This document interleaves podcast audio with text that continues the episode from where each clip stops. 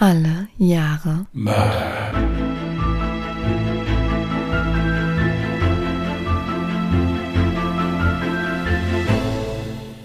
Herzlich willkommen zu Alle Jahre Mörder, der True Crime Podcast mit Christian, hallo. Und Jasmin. Hi. Ich habe eben noch mit einer Handbewegung versucht, dich darauf hinzuweisen, zieh das und jetzt mal nicht so heftig. Aber du hast es nicht geschafft. ja, gut, aber vor allen Dingen habe ich mich jetzt fast währenddessen verschluckt, weil ich dachte, es wäre irgendwas passiert oder so, weil du da mit der Hand gewunken hast, wie wild. Ja, also ich weiß nicht, ob ich jetzt imstande bin, die Aufnahme fortzuführen. Ich hatte jetzt gerade so die Luft angehalten, dann so, da, da- ich gedacht, es wäre irgendwas oder so. Soll ich jetzt den Huster drin lassen, weil der war mitten im Wort? Nein, den kannst du auch gerne rausnehmen. Sorry, ich konnte es jetzt nicht ändern. Das war jetzt äh, höhere Gewalt. Ja, so eine Podcastaufnahme ist wirklich nicht leicht. Allerdings. Aber du musst den heutigen Fall ja gar nicht vortragen. Beziehungsweise, naja, vielleicht habe ich da so ein kleines Verhör, wo du dann den Beamten sprechen darfst.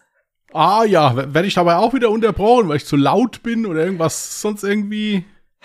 Nein, du darfst dich jetzt gleich gerne entspannt zurücklehnen und erstmal ergriffen lauschen. Darf ich noch vorher Danke sagen, dass wir so viele Fallvorschläge bekommen haben, weil das finde ich echt gut im Moment. Wir kriegen unheimlich viele Zuschriften im Moment. Stimmt, ist mir auch schon aufgefallen. Das Lustige ist, zu deinem gezogenen Jahr haben wir jetzt etliche Fallvorschläge bereits. Und wisst ihr, was das Lustige ist, dass ich einen Tag nach der Ziehung einen Fall gefunden habe, den ich machen wollte. Oh. Aber ist egal, ich hier, das geht ja alles nicht verloren, um Gottes Willen. Das ist ja Genau. kein Problem. Also das, äh, das Jahr kommt ja je nachdem auch noch mal öfters. Aber ich hatte tatsächlich einen Tag, nachdem ich das gezogen habe, habe ich einen Fall gefunden, den ich echt interessant fand. Beziehungsweise finde. Und äh, den werde ich machen, weil ist mal was ganz anderes. Sehr schön. Und nachher ziehen wir ja wieder ein neues Jahr für mich. Und wenn ihr dann Fallvorschläge habt, könnt ihr die uns auch sehr gerne senden. Schaut dazu gerne mal in die Shownotes unten rein. Da findet ihr sämtliche Kontaktmöglichkeiten. Gut. Ich würde ja jetzt sagen, ich lehne mich zurück und lausche ergriffen, aber ich muss ja noch was arbeiten gleich, deswegen lehne ich mich zwischenzeitlich zurück und lausche ergriffen. So, gut. Kommen wir wieder runter. Kannst du loslegen. Okay. Zunächst eine Triggerwarnung. In meinem Fall geht es unter anderem auch um Vergewaltigung. Allerdings bin ich auf die Tat selber eigentlich gar nicht eingegangen. Es ist der Abend des 3. März 2021, als die 33-jährige Sarah Everard vom Haus einer Freundin in der Nähe von Clapham Common nach Hause in den Stadtteil Brixton Hill geht. Vor ihr liegt eine Strecke von circa 50 Minuten. Sie trägt eine Wollmütze über ihren blonden Haar, eine dunkelblaue Hose mit weißen Rautenmuster, orange-grünfarbene Laufschuhe und eine grüne Regenjacke. Gegen 21.30 Uhr ruft sie ihren Freund Josh Loth an und erzählt ihm von ihrem Tag. Die beiden telefonieren 15 Minuten lang und verabreden sich schließlich für den nächsten Tag, bevor sie wieder auflegt. Ihr ebenfalls 33-jähriger Freund wohnt nur ein paar Straßen von ihr in Brixton entfernt und arbeitet als Marketingsdirektor in einer Firma, die Fachmessen organisiert. Auch Sarah arbeitet als Marketingsleiterin in einer Agentur für digitale Medien. Sie hatte die Stelle in Holborn vor einem Monat angenommen. Vorher arbeitete sie bei verschiedenen Marketing- und PR-Agenturen und stieg zwischen 2009 und 2020 von Senior Account Managerin zur Group Account Managerin auf. Dass sie diesen Weg mal einschlagen wird und so viel Freude an diesem Beruf finden wird, hat sie wohl selbst nicht vermutet.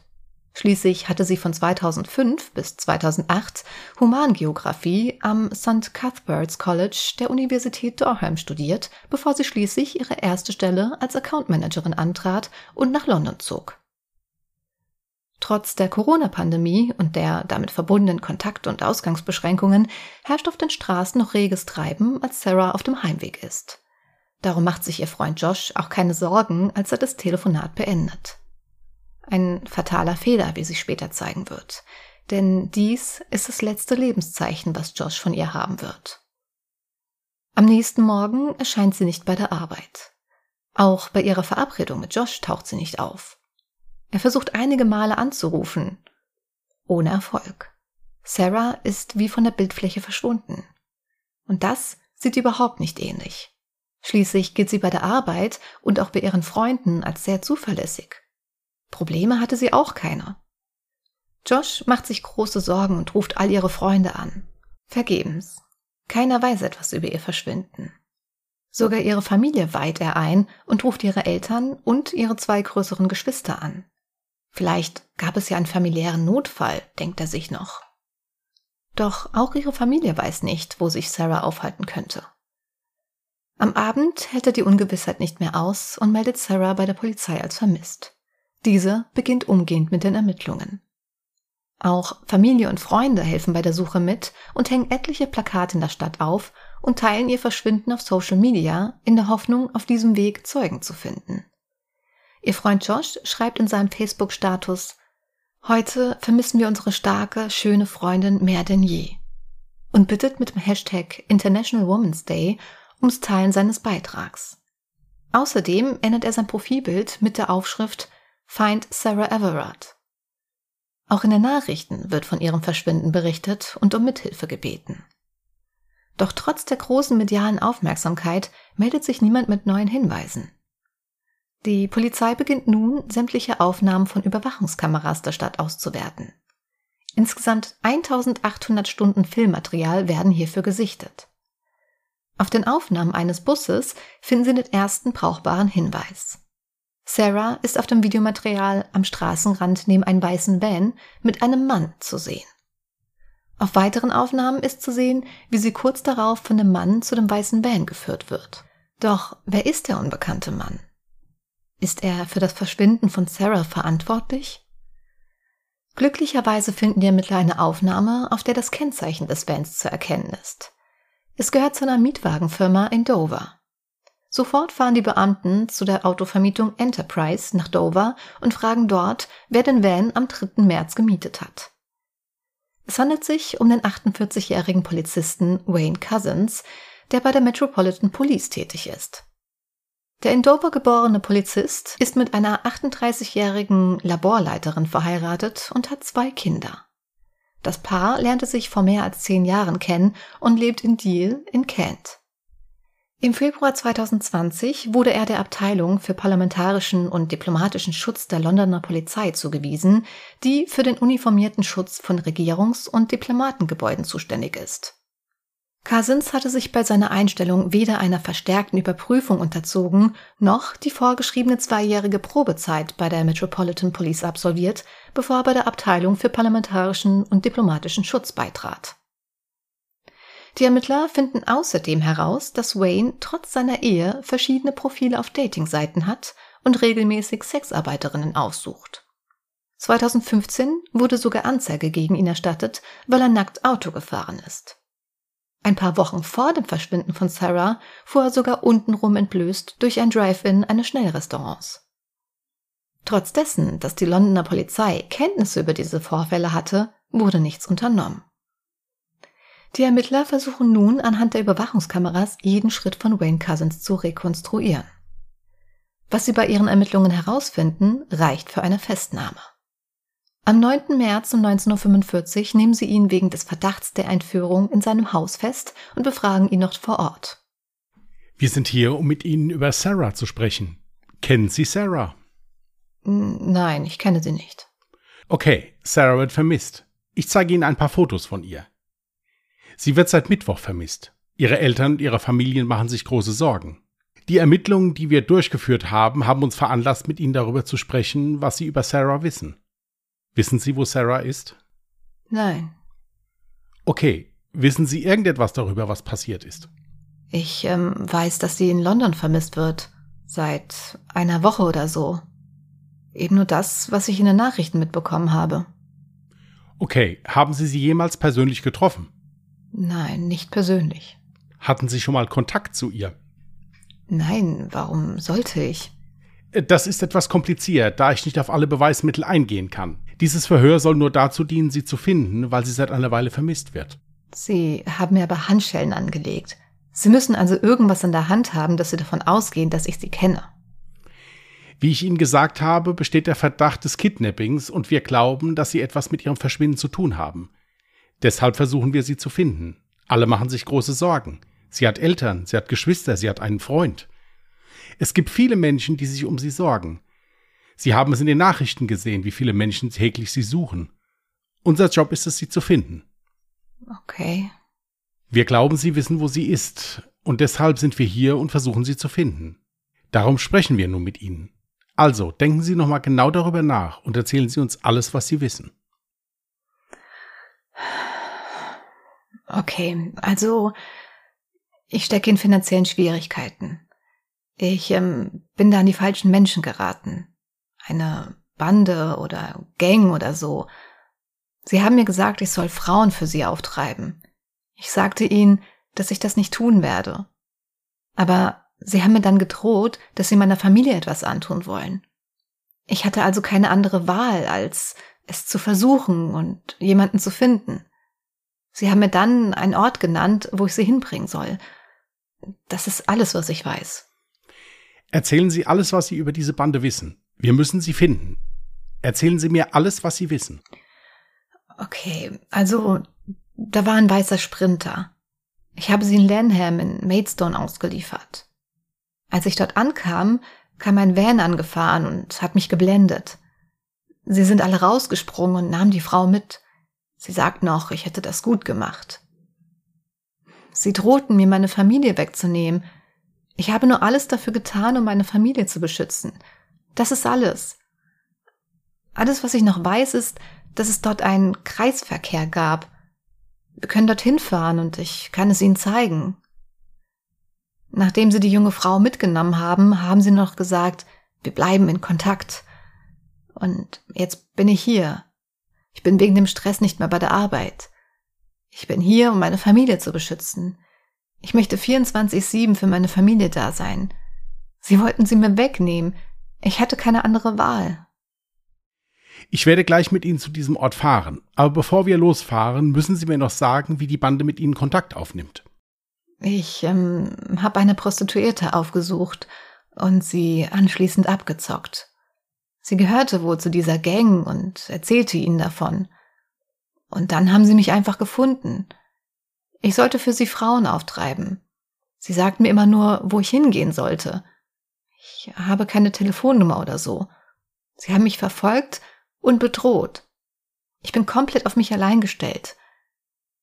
Der weiße Van sah aus wie ein Mercedes Sprinter und hatte ein rumänisches Nummernschild. Den Ermittlern reicht diese Geschichte und sie brechen das Verhör ab. Schließlich wissen sie bereits, dass er lügt. Was sie jedoch noch nicht wissen, ist, ob Sarah noch lebt. Die Polizei grabt nun den Garten seines Grundstücks in Deal um und durchsucht das Waldgebiet und den Teich in der Nähe von Ashford in Kent, wo Cousins und seine Frau ein Stück Land besitzen. Dort finden sie schließlich am 10. März die verbrannte und versenkte Leiche von Sarah Everett in einem großen Bausack. Die gerichtsmedizinische Untersuchung ergibt, dass Sarah Everett an einer Halsquetschung gestorben war. Außerdem können Spermaspuren von Wayne Cousins auf ihrer Leiche sichergestellt werden. In seinem Auto finden die Ermittler später Fragmente von Sarahs SIM-Karte. Der Rest der SIM-Karte und ihr Handy werden in einem Fluss in Sandwich in Kent gefunden. Anhand der Aufnahmen der Überwachungskameras und der gefundenen Spuren können die Ermittler die Tat wie folgt rekonstruieren. Die Tat plante Wayne Cousins schon länger. Bereits am 10. Februar 2021 bestellt er bei Amazon einen polizeilichen Standard-Handschellenschlüssel mit doppeltem Verriegelungsstift. Dieser gehört zu einer Reihe von Ausrüstungsgegenständen, die laut Staatsanwaltschaft dazu dienten, Everett davon zu überzeugen, dass ein Polizeibeamter im Dienst und nicht außer Dienst war. Seine letzte Schicht bei der Polizei endet um 7 Uhr am 3. März. Am Nachmittag teilt er seine Familie mit, dass er diese Nacht wieder arbeiten müsse. Was nicht stimmt, da er diesen Abend frei hat. Um 16.47 Uhr fährt er nach Dover, um den bereits am 28. Februar gebuchten Mietwagen abzuholen. Gegen 20 Uhr kauft er eine Packung mit 14 Haarbändern in einem Supermarkt.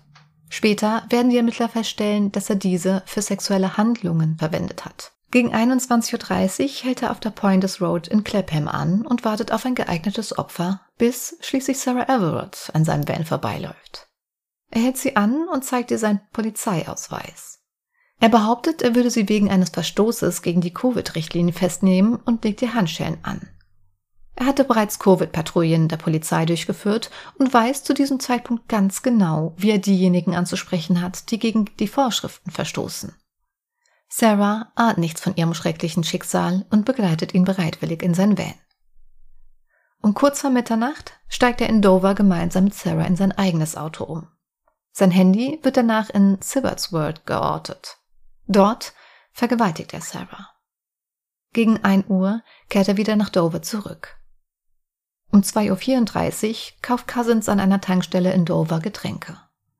Zu diesem Zeitpunkt ist Sarah vermutlich bereits tot.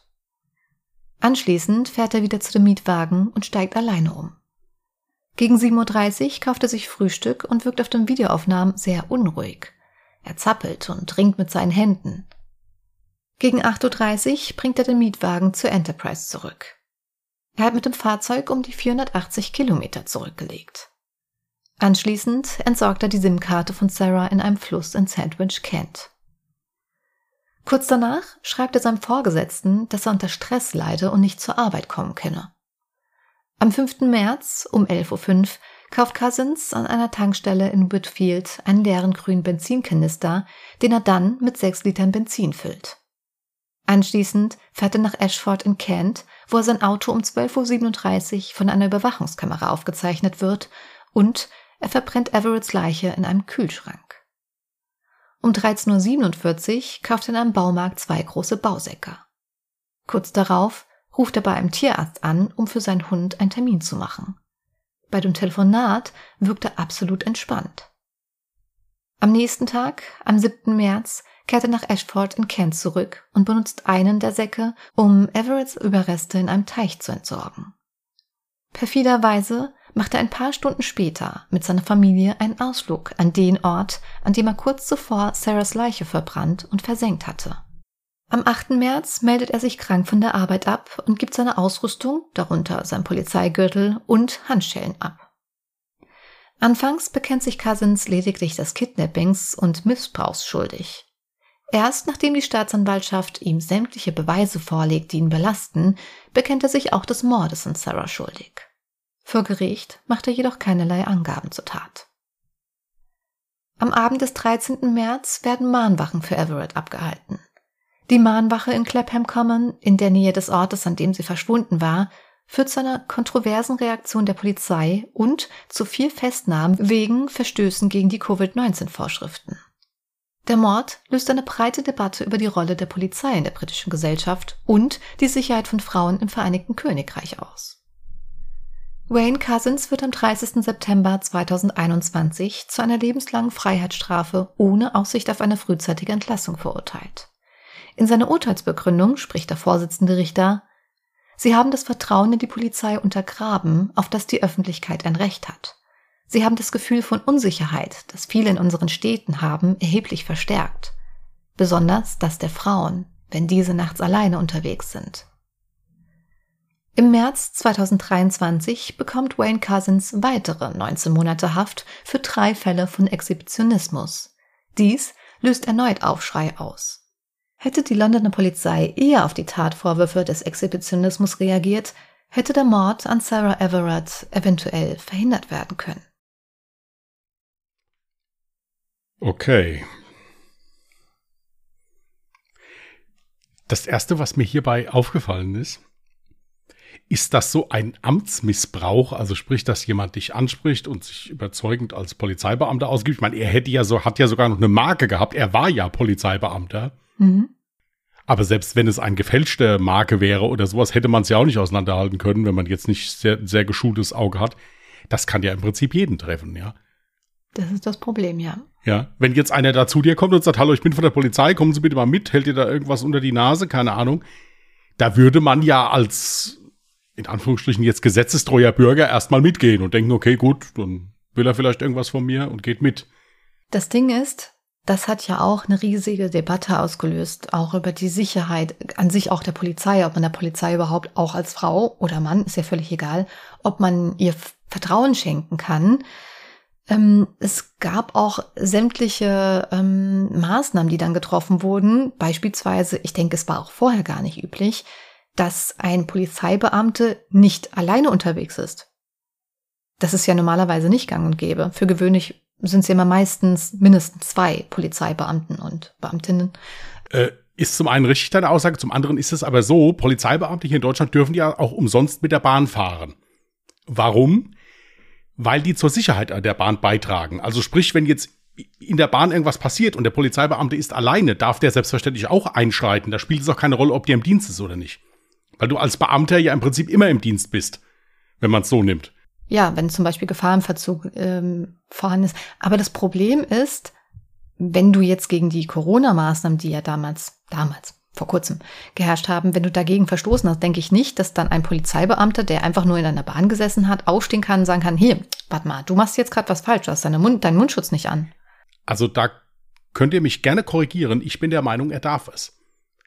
Ein Polizeibeamter, der außer Dienst ist, jetzt zum Beispiel, darf, darf dir auch einen Strafzettel ausstellen, wenn du falsch parkst oder sowas. Du bist als Beamter immer im Dienst, wenn man es so nimmt. Okay. Was ich halt interessant finde, wäre zu wissen, wie das Ganze überhaupt abgelaufen ist. Also, was er als Argument gebracht hat, weil sie war alleine unterwegs. Sie hatte sogar, obwohl sie draußen auf der Straße war, einen Mundschutz an. Ich habe dir auch ein Foto in die Dropbox gelegt. Ja was tatsächlich von der Überwachungskamera, also von sämtlichen Überwachungskameras, so an dem Tattag aufgenommen wurde. Und auf diesem Bild trägt sie auch einen Mundschutz.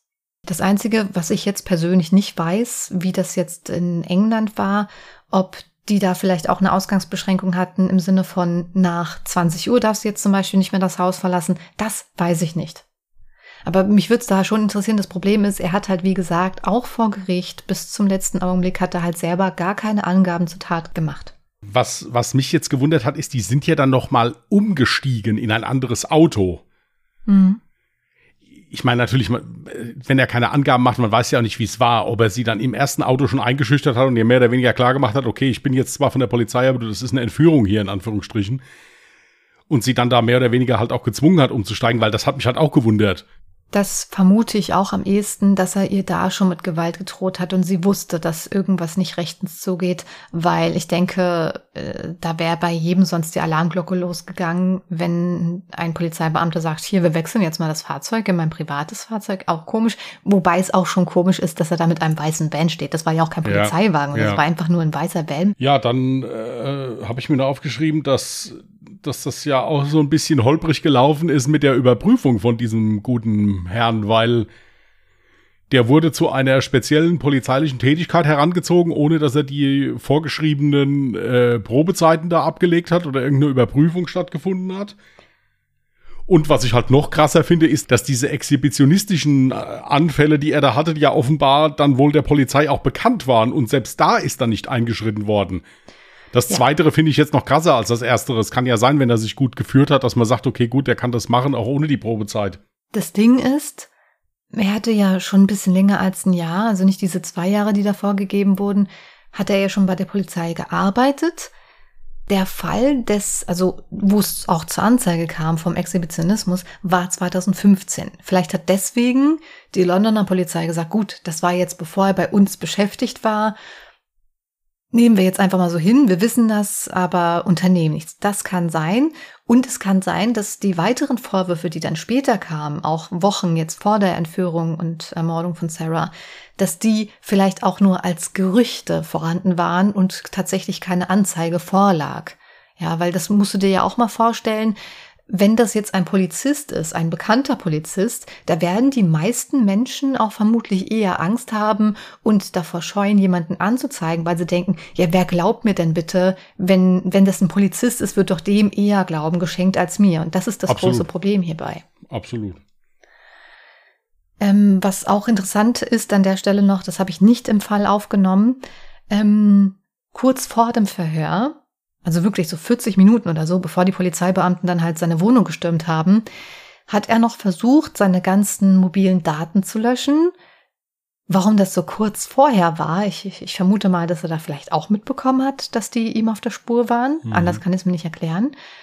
Mm, man hat aber trotzdem natürlich sämtliche Daten sicherstellen können und dabei wurden auch sämtliche Chatverläufe sichergestellt, unter anderem auch von einer WhatsApp-Gruppe mit Arbeitskollegen, also mit Polizisten, die sich extrem rassistisch, sexistisch und frauenfeindlich geäußert haben. Also die haben da wirklich gescherzt über, Achtung, Triggerwarnung, über Vergewaltigungsopfer und haben dann solche Sachen geschrieben wie, ja, ähm, einmal Vergewaltigungsopfer irgendwie immer wieder und ähm, aber das ist ja auch genau das, was sie wollen. Also über Vergewaltigungsfantasie, dann haben die halt geschrieben, ganz, ganz, ganz schrecklich.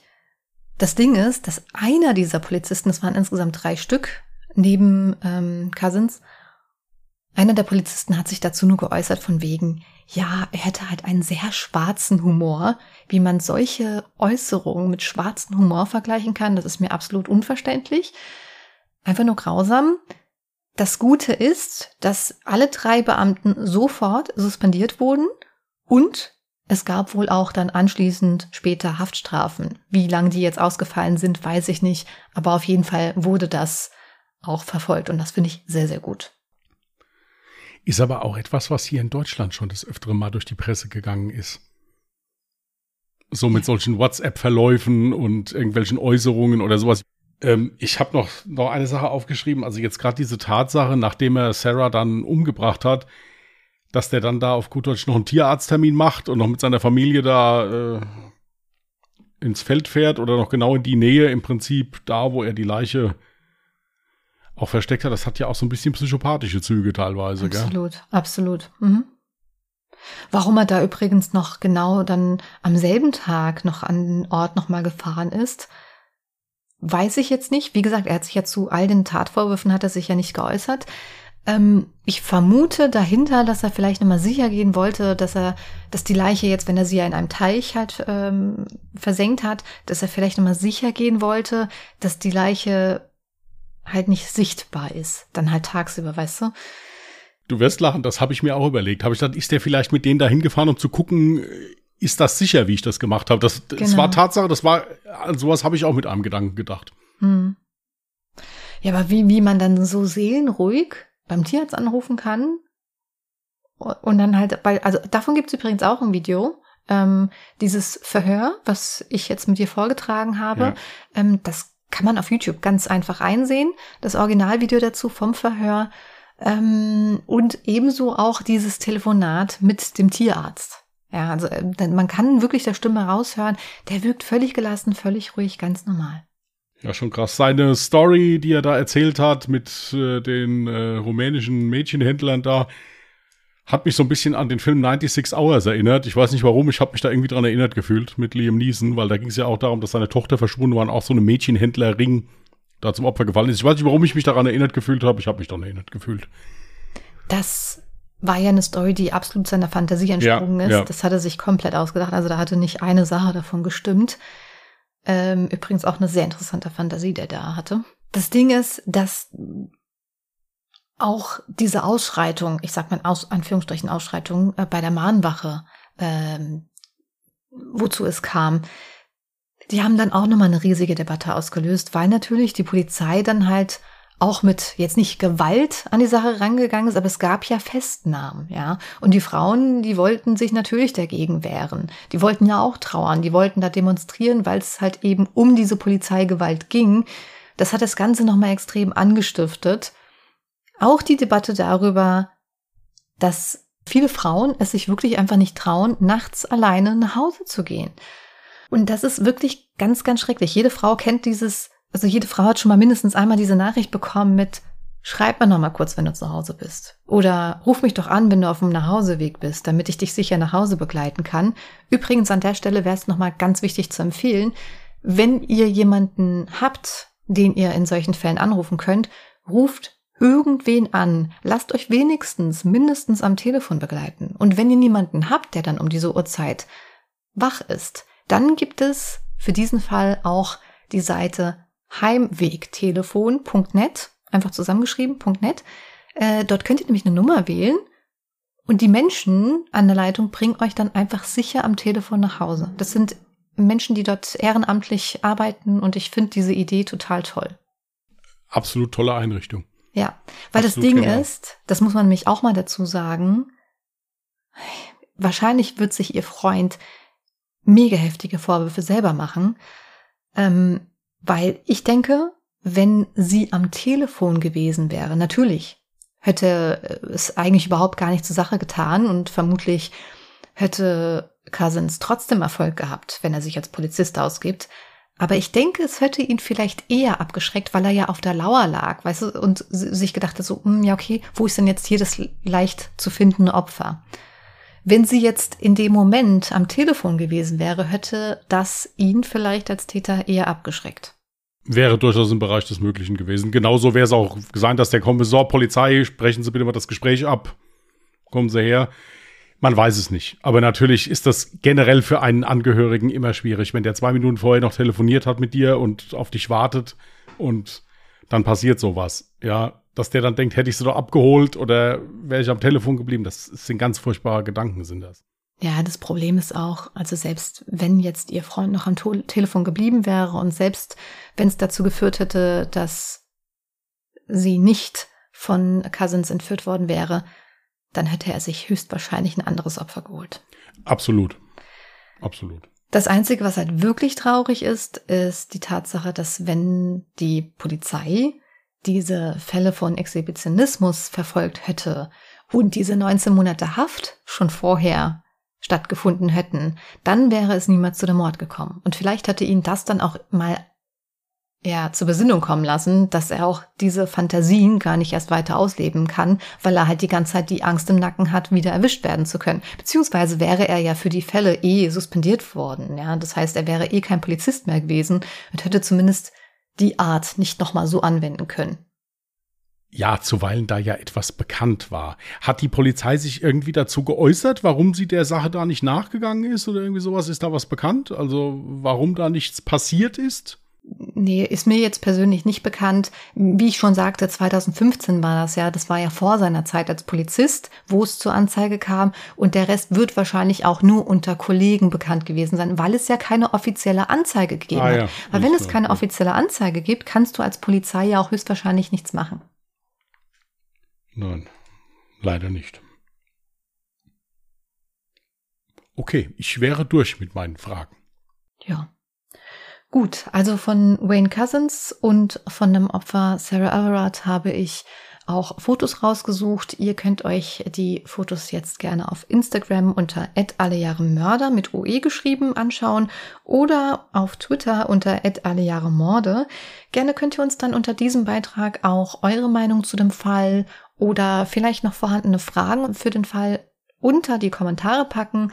Ansonsten, wenn ihr kein Social Media habt, könnt ihr uns natürlich auch gerne jederzeit eine E-Mail zukommen lassen unter der Adresse contact at allejahremörder.de, Mörder auch mit OE geschrieben. Mhm. Gut, ich sehe gerade, es gab einen feigen Fall von äh, Post-it-Diebstahl hier auf meinem Schreibtisch. Ich werde jetzt kurz mal hinter mich gucken. True Crime am Arbeitsplatz. Dann schreib so. doch halt einfach auf den Tisch. Ja, ja, ja, das, nee, ich habe jetzt hier was anderes, aber ich werde die Sache nachverfolgen. Ich habe auch einige Verdächtige im Auge. So, ähm. Aber nicht Bray. Ja, nee, äh, doch, teilweise. Aber das wäre aufgefallen, wenn er die Post-its benutzt hätte. So, ich suche dir trotzdem jetzt mal was raus. Mhm. 1983.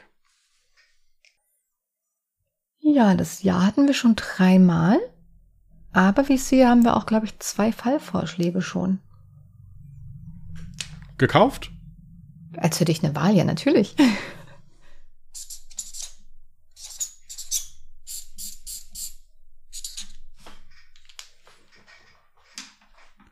Okay. Gut, ihr Lieben, solltet ihr noch weitere Fallvorschläge von 1983 haben, könnt ihr die uns gerne zukommen lassen. Steht ja alles unten in den Show Notes bis dahin, dann können wir es eigentlich dabei bewenden lassen heute. Ja, übrigens, wenn man bei mir im Hintergrund ab und zu mal irgendwas hört, ist es halt heute Samstag bei Aufnahme und äh, das Problem ist, man merkt es auf den Straßen, dass das Wetter toll ist, die Leute fahren wieder mit Motorrädern oder Cabrios oder was auch immer durch die Gegend. Es ist alles sehr laut. Aber ich hoffe, es ist nicht allzu laut zu hören. Aber es ist ja auch eine schöne Sache, also insofern passt das. Ihr Lieben, wir wünschen euch einen schönen Restsonntag und einen guten Wochenstart. Passt gut auf euch auf. Wir hören uns am Mittwoch, wenn ihr wollt. Bei Ungedings ist unser anderer Podcast. Da geht es viel lustiger und gemütlicher zu. Oder am nächsten Sonntag dann wieder hier bei Alle Mörder. Bis dahin, bleibt vernünftig, passt auf euch auf und tschüss. Macht's gut. Bye.